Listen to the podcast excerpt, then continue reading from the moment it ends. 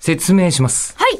えー66時間かけて1205話を、えーこの時期に聞き切ってくれたラジオネーム、はやとさん。ありがとうございます。ありがとうございでそのはやとさんが、まあ、いろいろご説明をいただいた上で、PS で、たった一つだけ今まで私たちが、えー話してきた話題に食いついたと。食いついてくれている。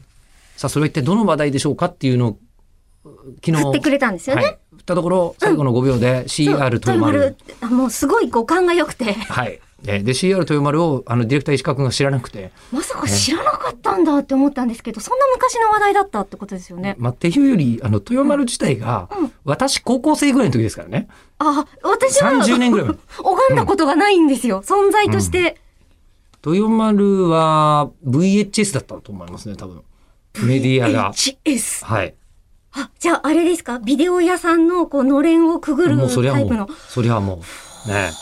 それぐらいの昔でも、えー、割とこう、レジェンドの中に、名前が、あの、インパクトがあるシリーズの皆様というのが、いたんですよ。現実のえ、、あの、なんですと、えっと、あ、あい、あいぞめ京子さんあいぜん京あ子さそんこまでいかない。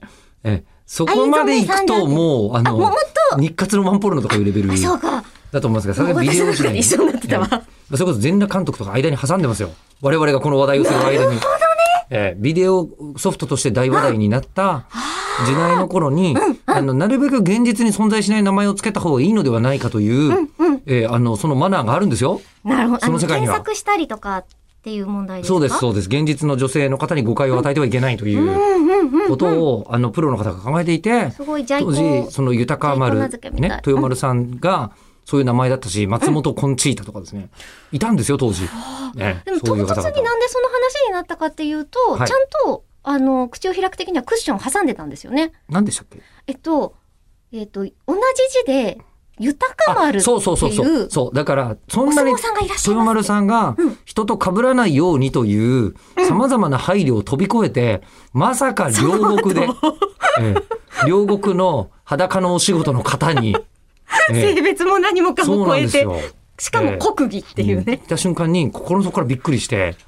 で、かの CR, CR なんだっけで、確か私の記憶だええ、とその、えっと、どれくらい伝説かっていうと、CR 機が出たんだよって足いがう豊よう丸がな。、そうっ。か。だったような気がするんですけど、で、み豊村はそれを打ったことあんのかどうかってことだよ ね。たいな話だった気がする。あれ違ったっけ、でね、その話を反芻している間に、今日も正解を発表することなく、しまった。 3分が過ぎていこうとしてるんです よ。